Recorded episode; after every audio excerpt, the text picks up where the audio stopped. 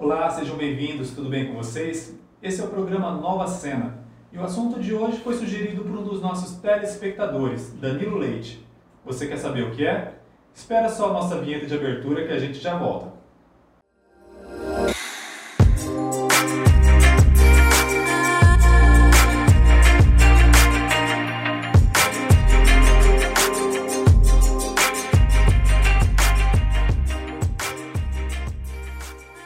Um oferecimento Paraíso Supermercados e Nova News, a notícia com credibilidade. E o assunto de hoje é a campanha de prevenção ao suicídio Setembro Amarelo. E para falar a respeito desse tema, a gente tem aqui a psicóloga Gisele Gotardi. Seja bem-vinda. Muito obrigada e eu agradeço a oportunidade de estar aqui com vocês. Gisele, por que falar em suicídio? Suicídio é um fenômeno é, mundial que acontece há 10 mil anos antes de Cristo. E, e ele afeta diretamente a sociedade, afeta as relações humanas e o indivíduo como um todo. Né? E para a gente, é, quando a gente fala da construção da sociedade, do sujeito, da identidade, a gente precisa é, falar sobre o suicídio e desmistificar e falar sobre os tabus que envolvem esse tema. Algo que me intriga bastante, por exemplo, a gente está na pandemia do coronavírus, está se estudando vacina, se Deus quiser logo a gente vai ter ela para imunizar toda a população. Sempre diante de algum problema a gente encontra uma resposta, uma solução. E como você falou, o suicídio data de antes de Cristo e até hoje a gente tem incidências, incidências, incidências. Não sei se é porque os meios de comunicação estão mais abrangentes, mas parece que está cada vez maior, mais crescente esse número. Você tem alguma avaliação a respeito disso? Na verdade, é, a gente precisa ter cuidado de não reduzir esse, essa resposta, por quê? Porque em cada cultura ele também pode ter uma função. Por exemplo, numa cultura indígena, é, o suicídio ele existe é, por algum motivo. É, diferente, por exemplo, no Sri Lanka, que pode ser outro.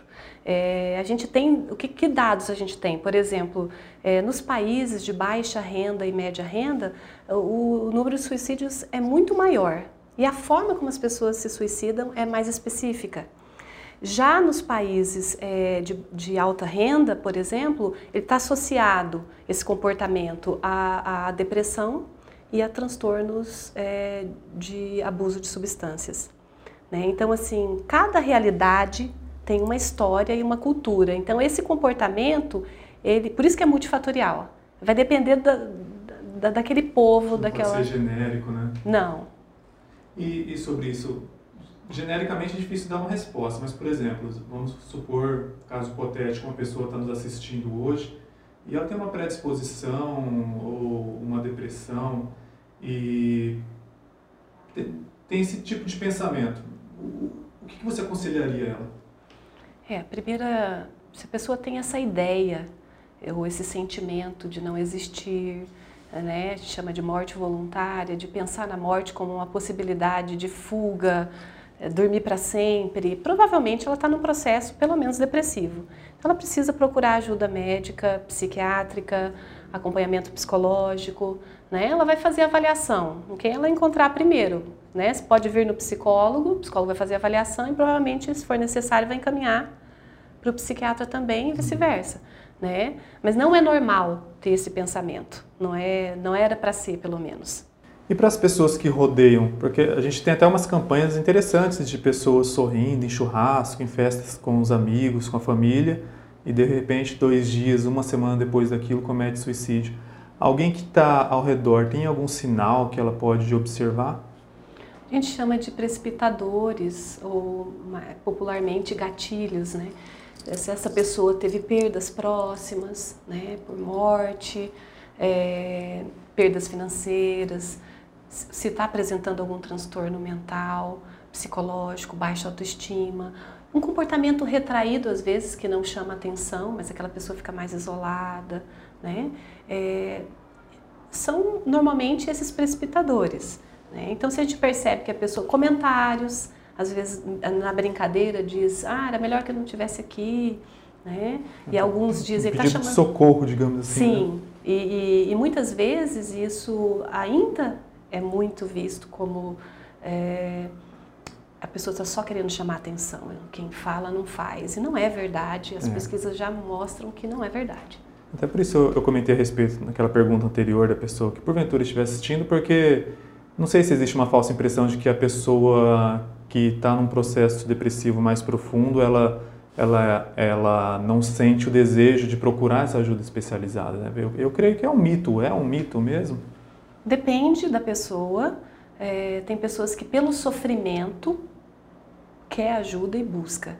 E alguns é, estão já no, no, nível tão agressivo da doença, se ele tiver mesmo uma depressão ou algum transtorno, que ele precisa de alguém da família que verifique isso. Está muito tempo no quarto, está muito tempo nas mídias sociais, não toma banho, é, não tem vontade, de, não tem prazer para fazer as coisas que a pessoa ama, ama cozinhar, parou de cozinhar, ama ler jornal, passear com o cachorro, já não faz mais isso, por exemplo. E existe uma faixa etária em que esses casos são mais comuns? Os últimos dados da Organização Mundial de Saúde, que é agora dia 10 de setembro, né, foi escolhido como dia, eles colocaram que de 15 a 29 anos, é, o maior número de, de mortes por faixa etária é de 15 a 29 anos de idade. É a segunda causa morte no mundo, e a cada 45 segundos uma pessoa se suicida no planeta. Chama atenção esse dado da, da idade. Eu, assim, leigamente, né, sempre ficava pensando, às vezes, sei lá, o idoso que parou de trabalhar não funciona mais dentro daquele sistema. Mas não, são, são jovens, né? Jovens entrando para uma fase adulta uma, adulta, uma fase de plena saúde, pleno atividade. Tem alguma avaliação do porquê disso? Pode ter muitas interferências. Claro que entrar na adolescência é, é uma fase de muitas alterações hormonais, culturais, conflitos ideológicos, né? A família muitas vezes não sabe como lidar com isso, né? Tem a questão de padrões e valores que a gente vive muito hoje na, na, e acho, eu gosto muito da filosofia para explicar isso. É, o valor humano que a gente busca para o nosso filho, é, que nós buscamos para nós mesmos, né? Ele tem que ser uma pessoa de sucesso ou ele tem que ser uma pessoa boa, digna? Eu acho que é, essa confusão de valores influencia diretamente, tá?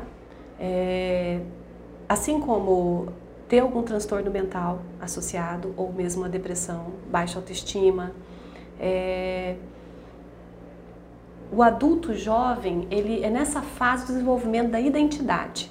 Né? Só para você entender, eu vi uma pesquisa é, do grupo indígena de Dourados e eles, a, a pesquisadora verificou que é, a maioria dos índios né, que se, se suicidavam, eles, eles perdiam a reconexão com a terra. Então, quando perdia o território, a terra, perdia a identidade. Se a gente pensar nisso, na nossa cultura, né, esse jovem que entra na, na da pré-adolescência para a juventude, depois é, adulto, jovem, até os 29 anos, ele está numa fase é, de busca, ele é o buscador, em busca da identidade. Quem eu sou? Né? É, o, o que eu tenho é o que eu sou? O que eu preciso ter para ser? Né? São questões que eu acho que nós estamos precisando de suporte é, psicológico, de referências humanas e moral e ética, talvez. E para você, até que ponto as redes sociais influenciam nesse processo? Hoje, eu acredito que influencia diretamente no processo de desenvolvimento. Como a gente usa pode ser negativo ou positivo.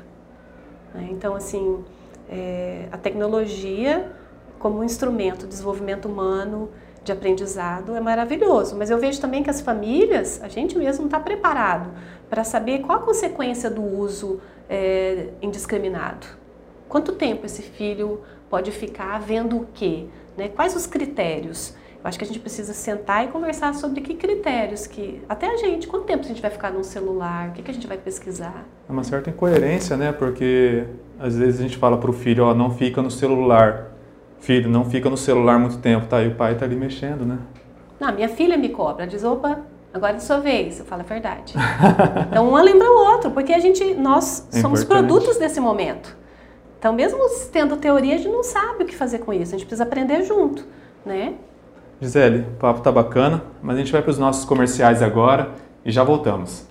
No Paraíso Supermercados tem oferta todo dia e muitas opções para você que quer presentear aquela pessoa especial, além de uma linha completa de pijamas, lingeries e moda fitness. Paraíso Supermercados. Acesse nossas redes sociais e fique por dentro. Estamos de volta. Gisele, por mais que a gente esteja falando de suicídio, você e tem a campanha e tudo mais, você ainda considera o, o, um tabu falar sobre suicídio? Quais os tabus você verifica que estão mais presentes na nossa sociedade? Sim, muito, né? Porque o, o próprio suicídio em si, ele não é identificado, interpretado, tem muito mito em torno dele, né? A gente já falou em algumas palestras e tudo mais.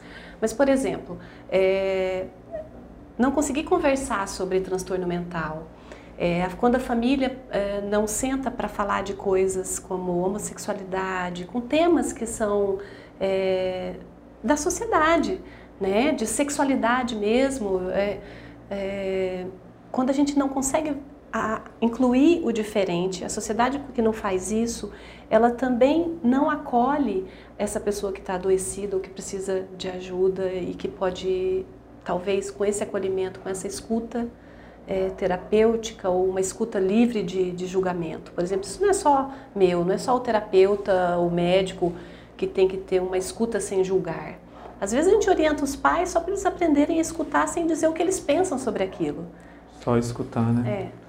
O que, que você falaria para um pai, por exemplo, e até mesmo, por que é tão difícil para um filho, você cresceu, você ensinou aquela criança, virou um adolescente, um jovem, sabe tudo sobre ele, o time de futebol, a cor preferida, música, e esse jovem não consegue chegar para você, para sua mãe, para seu pai e falar, pai, eu, eu sou gay.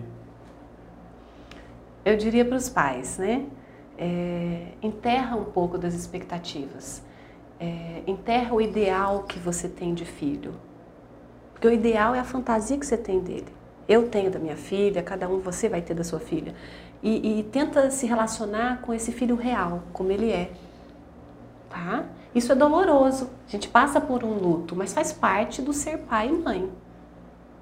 E aí, quando a gente faz isso, a gente tem a condição de conversar com esse filho. Se esse filho é homoafetivo, se esse filho é, é, pensa diferente da gente, se ele. Não, não importa. Você vai conseguir enxergá-lo como outro humano que não está aqui para para superar as minhas expectativas, mas é para ser um ser humano bom.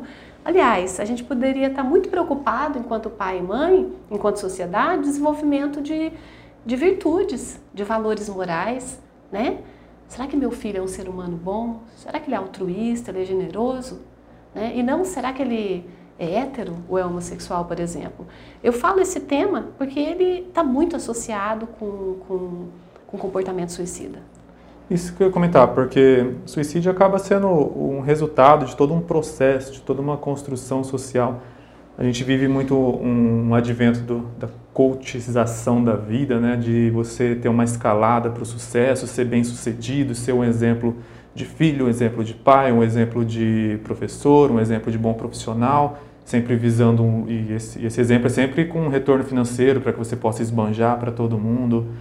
É, a frustração de não alcançar essas expectativas pode desencadear uma depressão, um, um comportamento suicida, por exemplo?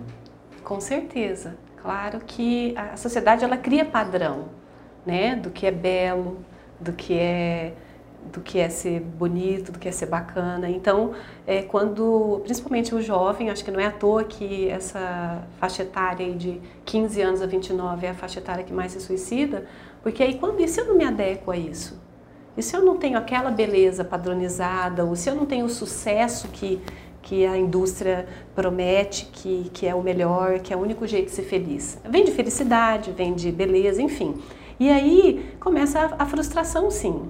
Então, por isso a importância da sociedade, da, principalmente da família, desenvolver valores, é, valores que não perde com o tempo. Esse excesso de, de, expectativa, tanto da sociedade quanto da própria família, né? uma está dentro da outra, com núcleos maiores ou menores, eles geram padrões de, de verdades, de felicidade, vende para gente uma felicidade que não é real. Né? A gente deveria se preocupar com os valores morais e éticos Porque é isso de fato que a gente consegue passar para o nosso filho, né? Ele está sendo altruísta, Sim. ele está sendo generoso, ele é honesto, né? É, e não e, e, o sucesso é, é, maravilhoso, mas deveria ser consequência do homem bom que ele é, né? Mas a gente vê essa inversão de valores no momento onde a própria família não sabe por onde ir. E aí acaba gerando nesse jovem que está entrando no, no universo é, sem a identidade ainda fortalecida, pronta, é, sem, sem onde se respaldar, sabe? E aí ele fica perdido. E aí pode, se ele tiver algum transtorno, é, se tiver baixa autoestima, isso pode favorecer o comportamento suicida, claro. Isso eu acho interessante, você falando me veio um paralelo, acho que tentar deixar um pouco mais simples na música, na, simples na música, né? Você vê os sucessos instantâneos que visam exatamente trazer aquele retorno, ser aquela referência, e você também tem aquela música que marca uma geração, que passa 20 anos, as pessoas continuam ouvindo, falando sobre ela, né? Em detrimento daquela que fez o sucesso durante uma semana e de repente acabou por ali, né? Mais ou menos nessa linha. Exatamente. Eu gosto muito do olhar da filosofia, porque faz a gente refletir sobre o que, que é descartável, né? É, em outro momento a gente ainda falava sobre isso. Parece que a gente está construindo relações onde a natureza tem que nos servir, onde os dons têm que nos servir e não. É... E se a gente perde isso? Né? Uma cantora que perde a voz, então ela se mata? Né? A gente precisa criar jovens com resiliência, com essa resistência à frustração também, para poder servir né? Para poder é, viver uma relação recíproca com o mundo, com as pessoas, e não só de uso e abuso, né? Gisele, quero agradecer, como a gente está indo para os nossos momentos finais, queria que você deixasse uma mensagem para o público que está nos assistindo. Eu também gostaria de agradecer, foi muito importante, é um tema muito abrangente, muito complexo, mas especialmente para a família, sabe? É, a escuta, a escuta afetiva, é, sem julgamento. Procura não falar o que você pensa, apenas escute. Né? Deixe o seu filho, seu parente ou amigo né, expressar como ele está. Mesmo que você não saiba o que fazer. Sabe? Dê um abraço. Às vezes o gesto ele vai ser mais importante do que um conselho. Conselho nessas horas muitas vezes não funciona. Então, assim, ame, acolha, né? E procure não julgar. Acho que esse é um caminho que qualquer um pode, pode fazer, não custa nada. Obrigado, Gisele. Até a próxima. Obrigada. E para você que gostou dessa entrevista, você sabe que você também pode ouvi-la pelo Spotify no formato podcast ou acessar o site novaandradina.ms. Nós nos vemos na próxima semana e se você quiser sugerir algum assunto igual o Claudinei fez, basta postar aqui nos comentários, beleza?